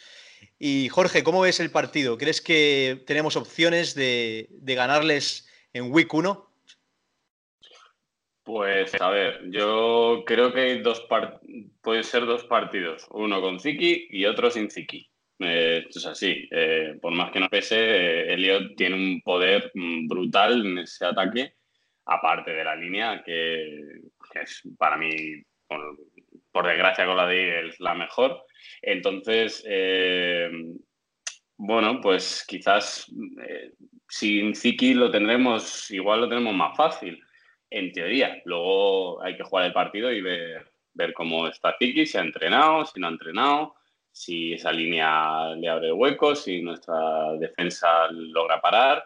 Pero está claro que si no juega Ziki vamos a tener bastante más probabilidades de, de poder, eh, de poder ganar. Eh, es un partido uf, clásico, es un partido que yo creo que a todo a todos Giants y a los, los Cowboys igual se le pone la piel de gallina al jugarlo. Es, un- es de división y hay que, yo creo que siendo la jornada 1 hay que ir, vamos, más que al 100%. Entonces, bueno, pues sí, sí, yo creo que vamos a tener nuestras oportunidades.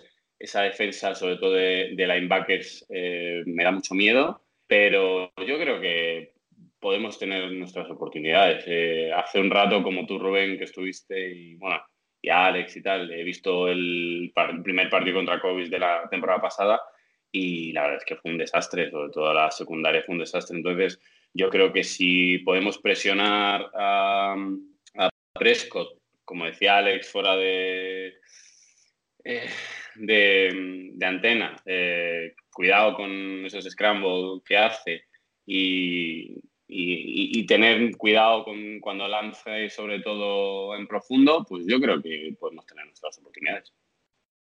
Sin duda, Jorge. La verdad es que la secundaria está mejorada. El año pasado en el touchdown de Austin vemos cómo hacíamos aguas por todos lados. Y también cabe decir que eh, los Cowboys han renovado al left tackle, a Collins, Leol Collins, la han renovado hace poquitas horas. Creo que son unos eh, 60 millones, cuatro temporadas, una auténtica pasada. Y están renovando la línea, una línea que en Cowboys es una de las mejores de la liga y tendremos que trabajar muy duro para poder penetrarla y para poder llegar a Dak Prescott. Alex, ¿cómo ves el partido del domingo? ¿Crees que tenemos opciones de sorprender al máximo rival? Yo creo que sí. A ver, no quiero parecer un fanboy ni nada por el estilo. Creo que más o menos lo que nos escucháis, me conocéis, soy un tío positivo pero realista. a ver, eh, no nos enfrentamos a un equipo inferior. En líneas generales diría que incluso es superior a nosotros, pero tengo que decir una cosa. O sea, yo está claro que con Elliot son otro equipo, claramente, es un top 3 eh, en la posición de running back, pero es que las sensaciones que tengo con Giants es que de que pueden dar la sorpresa contra cualquiera. Es que es lo que pasa con los equipos jóvenes y en este caso compensados y creo que bien entrenados.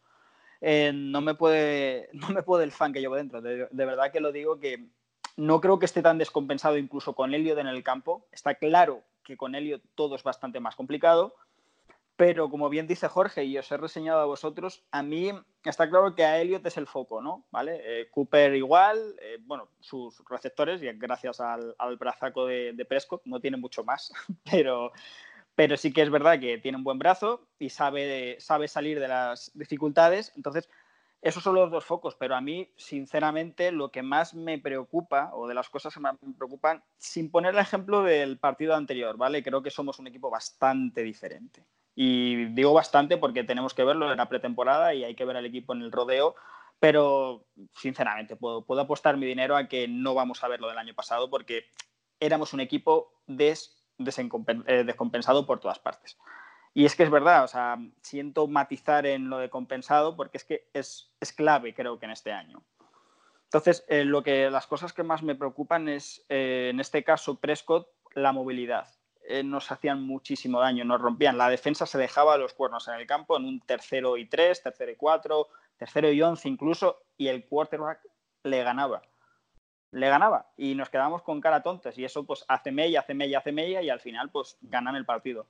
Entonces, sinceramente, eh, ocasiones de ganar, por supuesto. 60-40, diría que sí, pero si te digo la verdad, está un 50-50. No creo que los Cowboys sea un grandísimo equipo, creo que tienen mejor plantilla y en líneas generales mejor equipo que nosotros.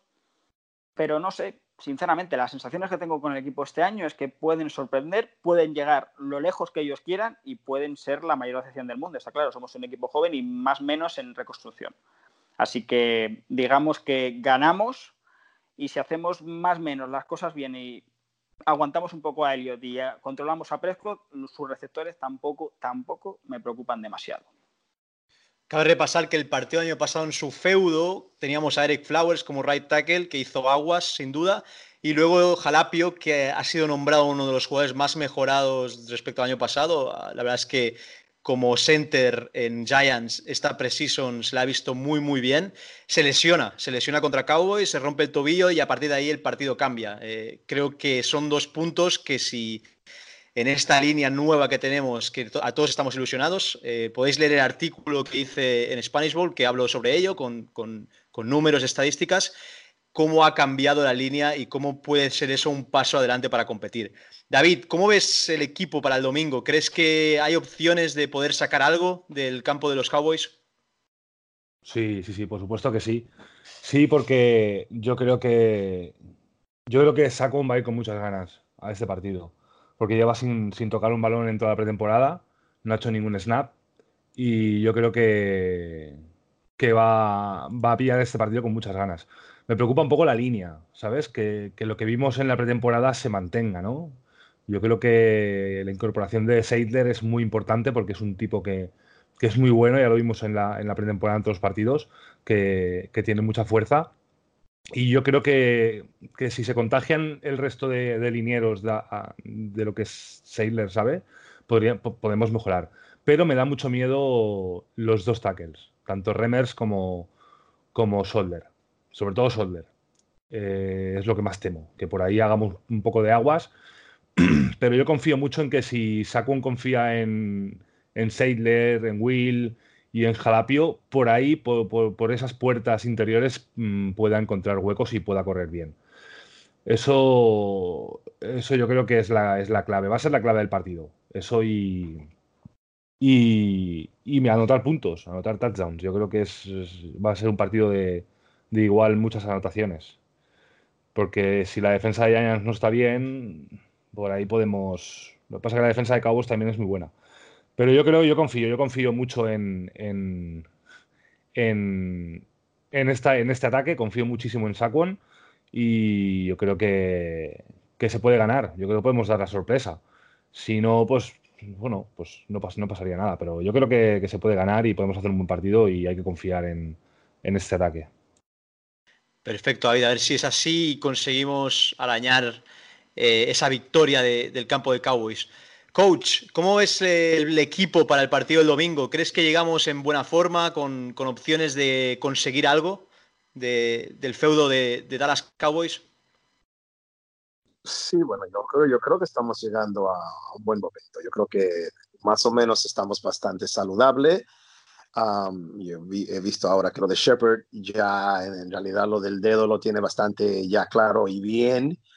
Um, putada lo de Golden Tate. Pero me gustaría, you know, claro, valorar y, y es, que, es que comparto y, y le doy la razón a muchos los comentarios que han dicho los, los chicos anteriormente, ahí Jorge, Alejandro, David, todos de, de, de cómo vemos Dallas y cómo lo vemos nosotros, porque los Cowboys es, es un buen equipo, es un equipo que, que, que no es tan, tan, tan diferente que nosotros en sentidos que puede ser un equipo de medio tablero que, y que puede ascender a más, dependiendo la, la, la evolución de los jugadores. Es, es, es, más eso, es saber si, si nuestro grupo, este grupo humano que tenemos y el talento que hemos podido you know, agrupar, lo puede hacer ya ahora. Mira, aquí ya no es pretemporada, aquí ya los partidos sí cuentan, sí, sí eh, reflejan algo de lo que de, lo que podía ser al final, que es llegar al playoffs y ganar y todo eso, y a ver cómo llegamos. Eh, si todo el esfuerzo, todo el dinero, toda esta energía que como una organización se, se ha podido hacer para, eh, para el mejoramiento del roster y, y- y- dar una mejor imagen de, de- de que, que estamos en un buen camino, en este ya es lo que es segundo año de Gettleman, si podemos estar, si la línea ofensiva funciona, si podemos mover un poco, no solo mover en la carrera para darle la- un segundo nivel, el segundo nivel a Saquon, es proteger a Eli. Que los pass rushers de, de, de Dallas, que lo podemos contra- con, con, con, Remmers y especialmente a, Nate Solder, no sé, tiene que tener un gran partido contra DeMarcus Lawrence, claro que, que se cree que viene, que viene de fiesta, que es como viniendo a Barcelona de fiesta, cuando juega contra los Giants y, y, y como cree que le puede llegar a Eli. Eli tiene que ser, sacar el- el- su, su mejor cara en eso, y, y, y todos en ese sentido de contra ellos, pero, y yo siempre lo digo, chicos, porque os lo digo como cosa, aquí también el que tiene que ganar este partido es Shermer, Shermer, no puede ser. Miren a los, todos los resultados de los últimos años de los partidos contra los Giants, contra los Dallas. Nunca es un 46, un 40, es un 31 a 26, es un 27 a 26.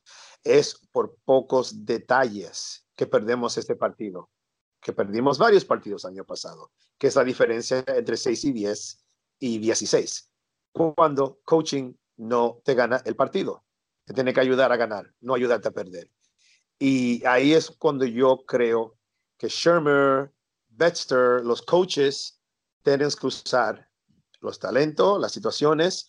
We have to outcoach. Tenemos que outcoach a lo de Dallas. Simple. Punto.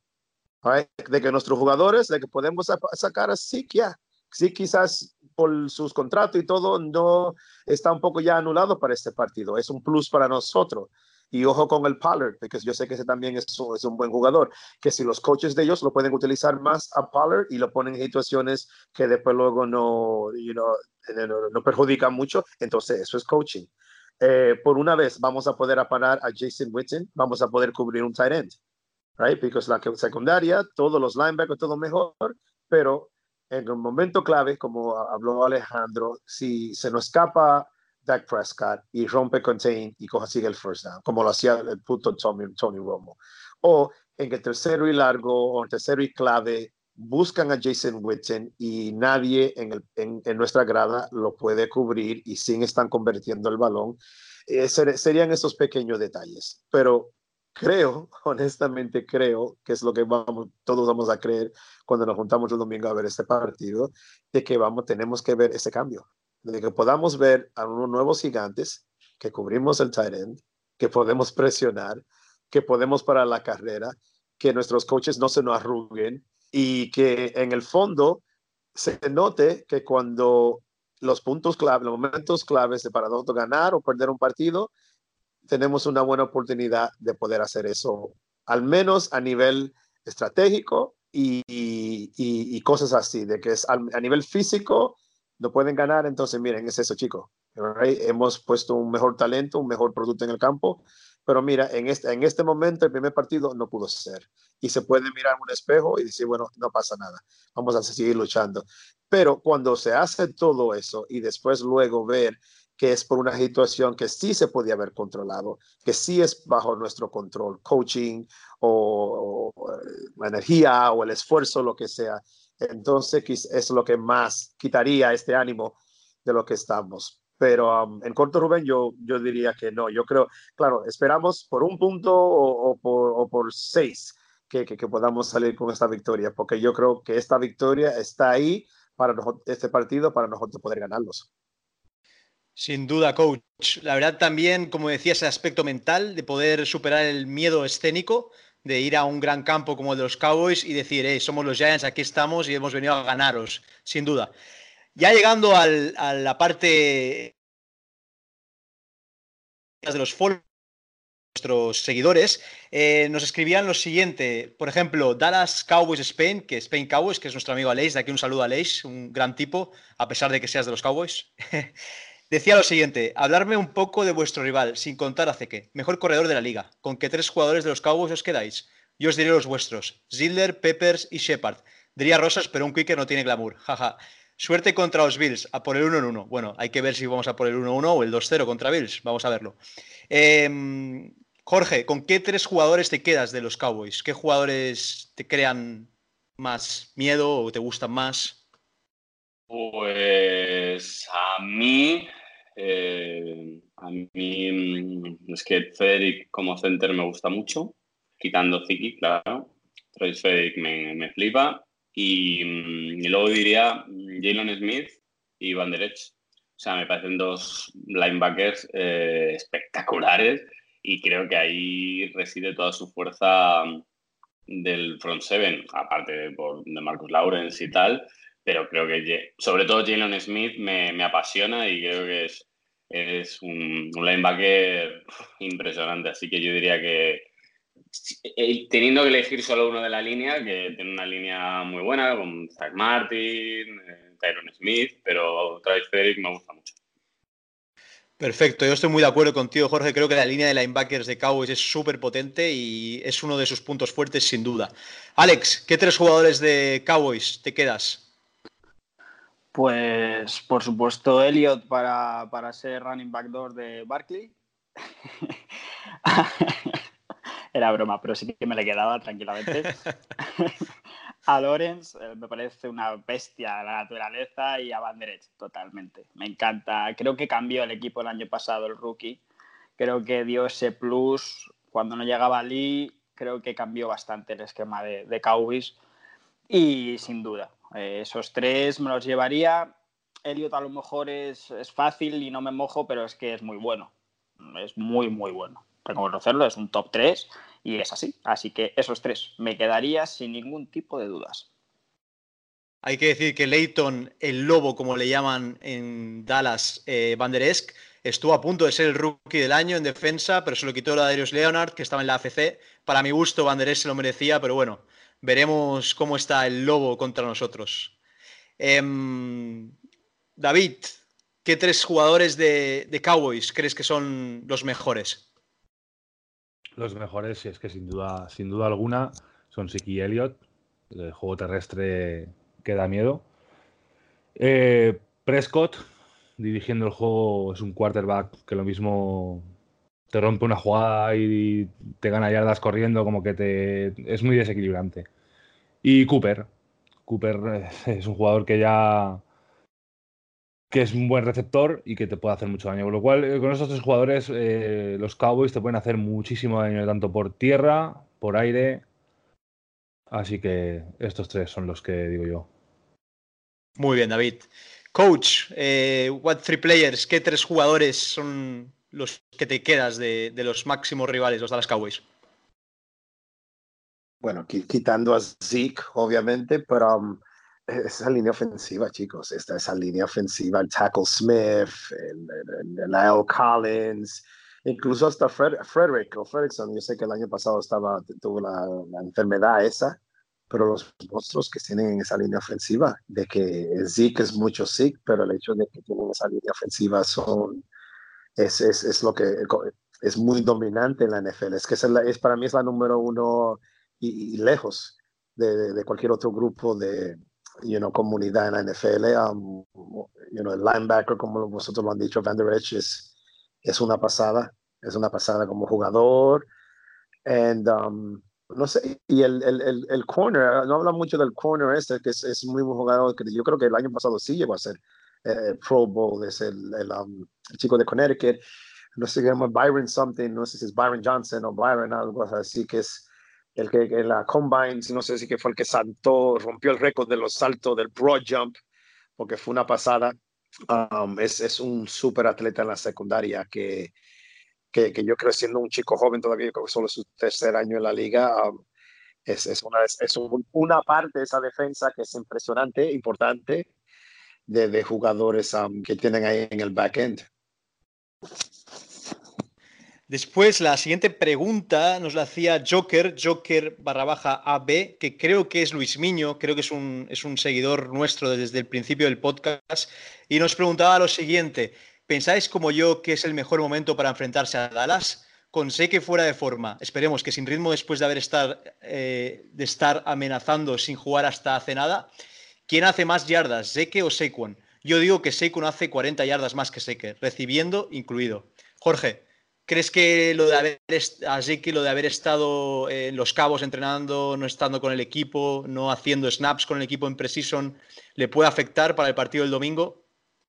Hombre, está claro que sí, la, las dinámicas son muy importantes en los equipos y, más en pretemporada que, que se, se, se fragua todo, ¿no? O sea, tienes que estar ahí en el equipo, tienes que pues, crear ¿no? esos vínculos, aunque ya los conozcas, eh, son muchas, muchos meses de travesía y, y, el estar entrenando con ellos hace, hace mucho más que estar entrenando tú solo o apartado del equipo en unas condiciones que, bueno, pues seguramente serán buenas, pero no, no las ideales. Entonces, bueno, yo creo que si juega va a estar, no creo que haga mal partido, pero no va a ser el Ziki a priori, no va a ser el Ziki tractor de ese que, que, que, derriba lo que, lo que se le ponga por delante. Pero bueno, yo creo que sí que es buena. Mm, es buen momento para enfrentarnos contra Cowboys, porque en la primera jornada los equipos suelen estar pues más eh, de algodones, así en cuanto a, a, bueno, a compenetración y tal, pero eh, la defensa está ahí. Eso creo que no se les ha olvidado. Sin duda, eso no se nos ha olvidado y, y, veremos, veremos el partido el domingo. Luego la siguiente pregunta la hacía Israel Cámara, eh, que lo podéis encontrar en Twitter como ICV Fútbol. Cabe decir que Israel tiene una foto de Twitter muy bonita, Alex, con Yankees, Giants, eh, Rangers y, y, cómo no, eh, Totalmente. O sea que estamos muy contentos que Israel nos escriba. Y decía lo siguiente, buenos días, un año después los medios de New York siguen cuestionando la elección de Saquon, no por su calidad, sino por haber elegido un quarterback como Darnold. ¿Cómo lo veis vosotros en, retrospectiva? ¿Creéis que hicimos bien? Bueno, creo que se responde fácil y corto, sí en mayúsculas. Creo, creo que es, es las típicas cosas que, que, irán cambiando poco a poco y con casos como Barkley eh, mucho más. Creo que es, digamos, una norma no escrita en la NFL de, muy antigua, el elegir un running back en los puestos top 3, top 4, incluso diría que 5 también se ve un poco qué estás haciendo. Creo que tipos como Barkley lo, lo, al fin y al cabo rompen ese, esa dinámica de, de, ese tipo de opiniones, sobre todo los analistas. A mí eso me sorprende más que la fanaticada en general y tal. Los analistas realmente dudan y, no lo harían. Sin ningún tipo de duda, te lo digo como fan del equipo, como fan de verse todos y cada uno de los partidos, en las buenas y en las malas, eh, sin ningún tipo de duda. No me arrepiento de tener a Barkley en el equipo y no me arrepentiré hasta el día que se retire o se vaya a Giants o pase lo que pase. Creo que es un gusto, creo que es un jugador generacional, creo que es un jugador que va a marcar la diferencia y que ya la está marcando. Eh, cosas como que sea capitán del equipo en su segundo, en su segundo año muestran. Encima es un tipo con cabezas que lo tiene todo. Es un chico que es un deportista de élite, un tío centrado y un tío que realmente está centrado en el deporte. Y eso muchas veces en la NFL pues no suele pasar o en la NBA tres cuartas de lo mismo. Entonces, bueno, para no explayarme y, y ser pesado, sí, sí y otra vez sí. Estoy muy orgulloso de tenerlo y no me arrepiento, vamos, ni muchísimo menos. Sin duda, y además, como decías, Alex, capitán en su segundo año, un entrenador en la banda, que lo podemos ver en el campo de Redskins, como le decía a los offensive liners cómo moverse para poder hacer el touchdown, un auténtico líder fuera y dentro del campo, es lo que necesitábamos en él. Luego la siguiente pregunta también la hacía Israel, Israel Cámara, y decía, bonus track, teniendo en cuenta que son rivales de división, ¿estáis preparados para aguantar la tabarra de JJ Arcega que nos espera, refiriéndose a los Eagles? Eh, David, ¿cómo ves eh, que JJ Arcega esté en el máximo rival, bueno, en uno de los máximos rivales de división? Hombre, lo veo. Lo veo mal porque somos los Giants, ¿no? Pero, pero bueno, le deseo toda la suerte del mundo. Es un chico que, mira, oye, es, yo tengo parte de mi familia, mi padre es maño y, joder, y me alegro mucho, ¿no? De que, de que haya un jugador en la NFL nacido, nacido en aquella tierra. Bueno, yo le deseo mucha suerte, pero que los partidos contra Giants hagan cero, ¿sabes? O sea, que, que no anote nada, que coja un par de pases, como mucho. Y no, yo le deseo suerte. La verdad es que vi la, la entrevista de, de Informe Robinson que se hizo aquí en España y fue. Pues me cambió mucho la opinión sobre él porque, porque pensaba que era un tipo de jugador distinto, un tipo de persona distinto y me hizo ver otra, otra cosa. Entonces le deseo mucha suerte, pero eso, que, que triunfe contra, contra todos los equipos. Si llega a la final, que marque todos los touchdowns que quiera, pero contra los Giants, eso, un cerillo. Sin duda, David, desde aquí le deseamos mucha suerte a JJ Arcega, que no cada día tenemos un español en la NFL y mucha suerte desde aquí. Pero bueno, si pueden perder todos los partidos Eagles y que haga 16 touchdowns, mejor que mejor. bueno, la siguiente pregunta nos la hacía Javi Sanz, un gran seguidor del programa, que lo puedes encontrar en Twitter como PR4CK3R, y decía lo siguiente, buenas, ¿cómo creéis que le van a pegar a Saquon?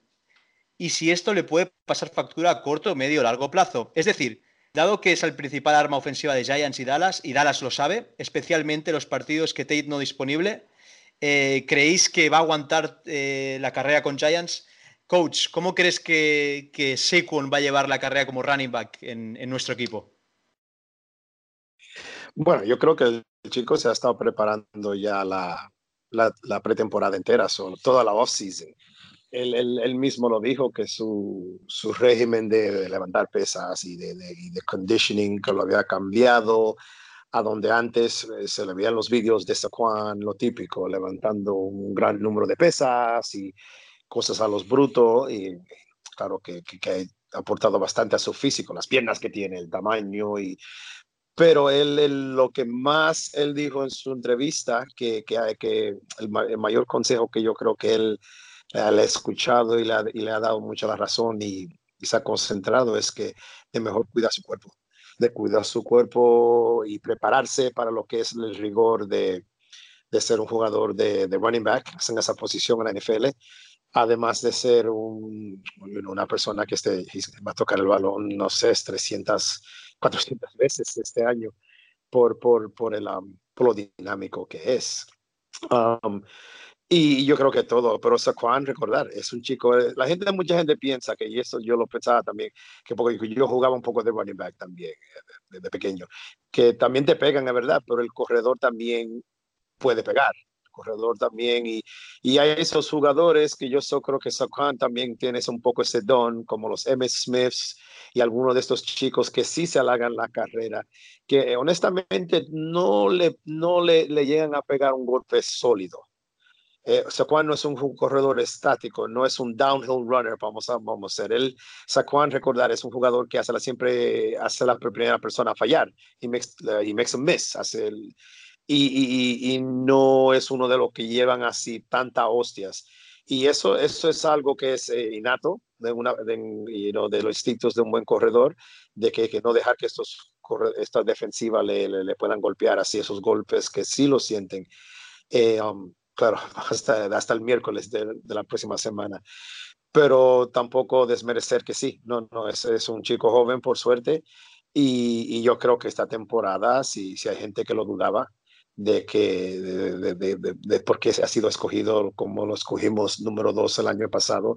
Eh, es, es, es, un, top 3 de la liga, chicos. Saquon es una, una, de las caras de la NFL, es la cara de, lo, de la franquicia de, la, de, los New York Giants, un, equipo emblemático.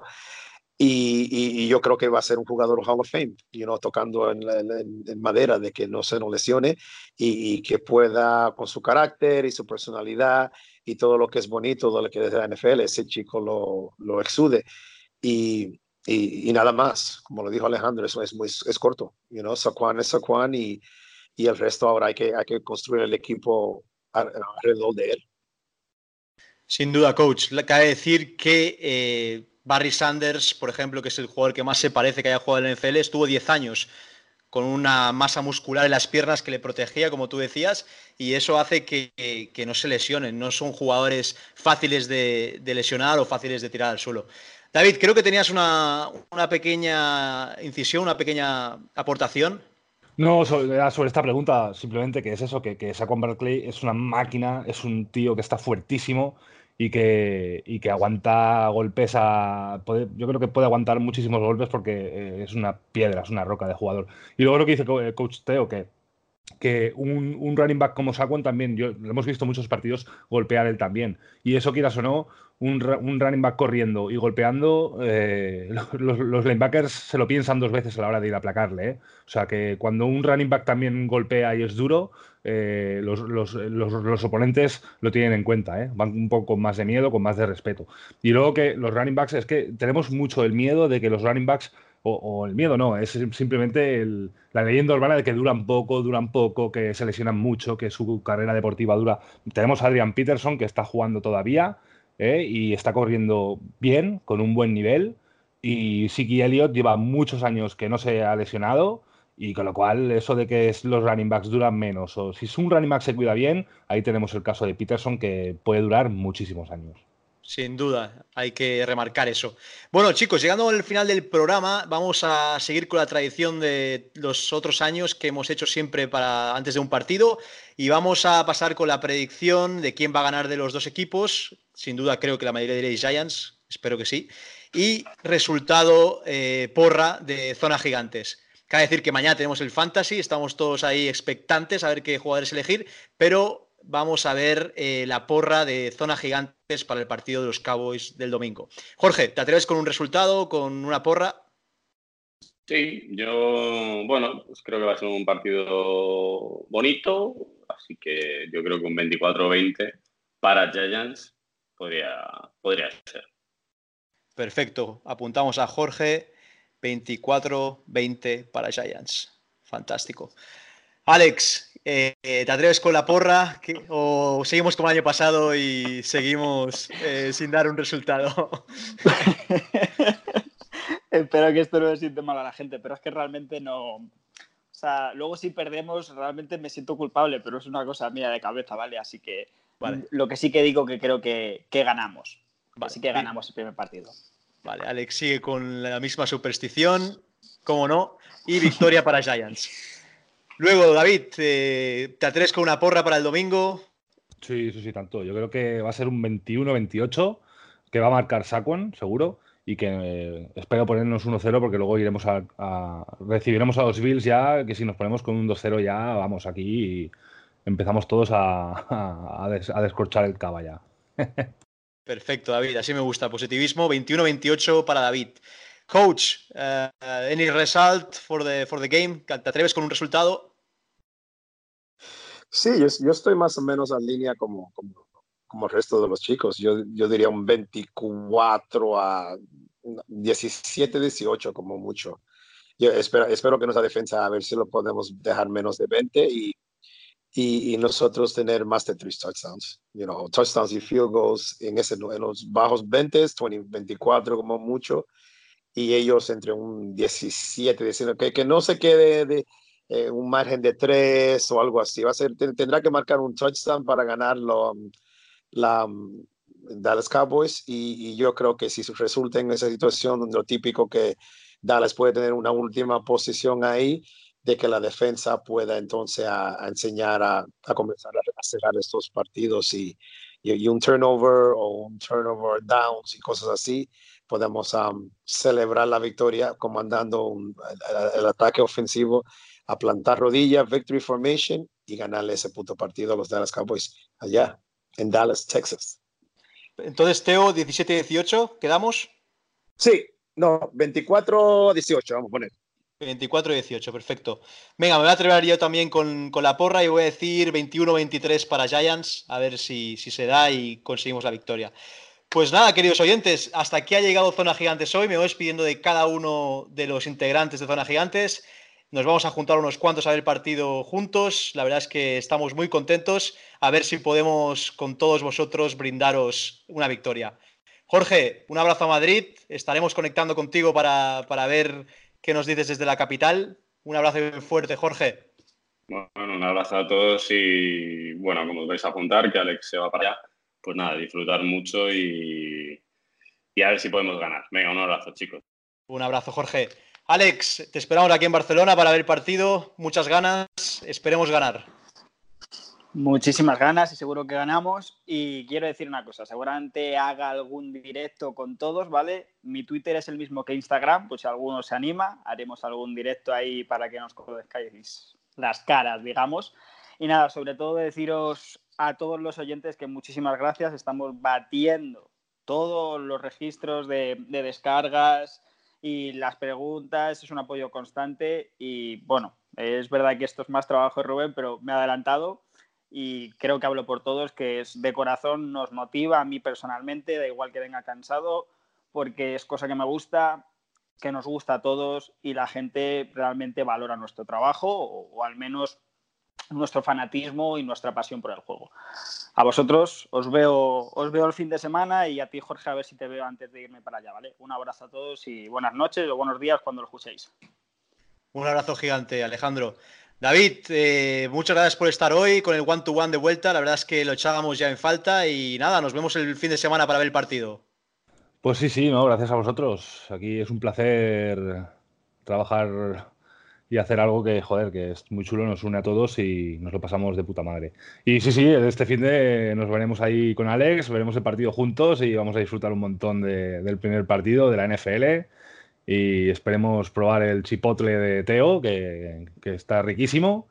Y joder, pasar un domingo de, de NFL brutal que, que, está cojonudo. Fantástico, coach. We wait for your chipotle. Eh? It's uh, one of the best. Chipotle Sunday. bueno, no, claro que sí, David. Vamos a ver, vamos, va, a haber, una buena fiesta y un buen ambiente este domingo disfrutando de, Rubens Loft este primer partido y primera victoria de los New York Giants.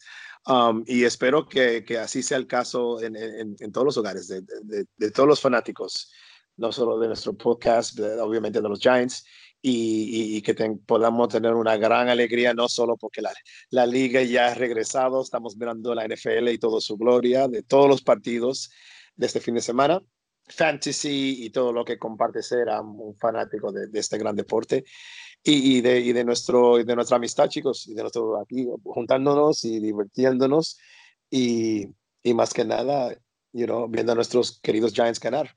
Go Giants. Go. Giants, claro que sí, Teo. Y Chipote también. bueno, cabe, cabe, decir que nos podéis escuchar como siempre en iBox, eh, en, un, en un portal que, como decía Alex, estamos consiguiendo muy buenos números. Y luego también nos hemos añadido hace poco a Player FM, que nos podéis escuchar por otra aplicación. Y también en Spanish Bowl 24 horas que empieza la programación con muchísimos podcasts de equipos y estaremos con muchos directos. La verdad es que es un auténtico placer. Bueno, desde aquí, queridos oyentes, un abrazo gigante y Go Giants. X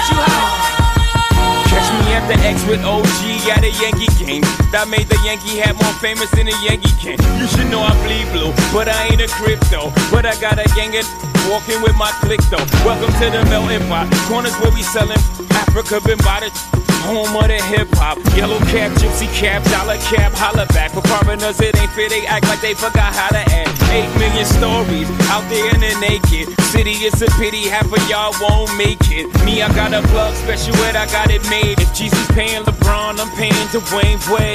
Three dice CeeLo, three card Marley. Labor Day parade, rest in peace, Bob Marley. Statue of Liberty, long live the World Trade, long live the King, yo. I'm from the Empire State.